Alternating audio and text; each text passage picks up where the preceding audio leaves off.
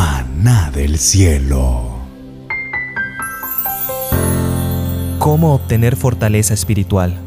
Escudriñad las escrituras, porque a vosotros os parece que en ellas tenéis la vida eterna, y ellas son las que dan testimonio de mí. Juan capítulo 5, versículo 39. El Espíritu de Dios está junto a cada verdadero escudriñador de la palabra de Dios, capacitándolo para descubrir las gemas escondidas de la verdad. La iluminación divina acude a su mente, estampando la verdad en él con la renovada y fresca importancia. Rebosa de un gozo nunca antes experimentado. La paz de Dios descansa sobre él. Comprende la hermosura de la verdad como nunca antes. Una luz celestial resplandece sobre la palabra haciéndola aparecer como si cada letra estuviera matizada con oro. Dios mismo habla al corazón, haciendo de su palabra espíritu y vida. Recibir los elementos vivos de las escrituras y hacer la voluntad de Dios significa vida eterna. Esto es lo que quiere decir comer la carne y beber la sangre del Hijo de Dios. Es privilegio de todos consumir el pan del cielo por medio del estudio de la palabra y fortalecer así los tendones y músculos espirituales.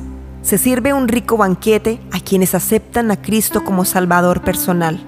Día tras día, a medida que ellos consumen su palabra, son nutridos y fortalecidos.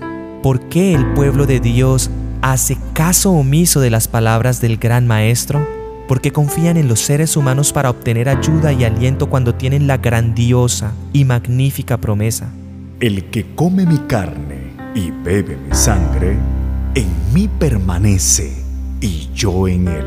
Como me envió el Padre viviente y yo vivo por el Padre, asimismo el que me come, él también vivirá por mí.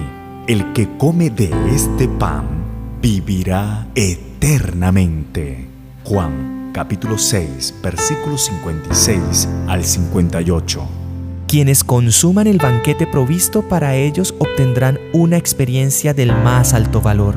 Verán que, comparada con la palabra de Dios, la palabra del hombre es lo que la paja es al trigo. En todo plan que hacemos, debemos actuar dependiendo enteramente de Dios, o seremos engañados por una apariencia en vez de ver la realidad. Por razón del deterioro del cuerpo, la sangre debe renovarse constantemente por medio del alimento. Así debe ocurrir en nuestra vida espiritual. Diariamente se debe recibir, creer y obrar la palabra. Cristo debe morar en nosotros, energizando el ser entero, renovando la sangre vital del alma.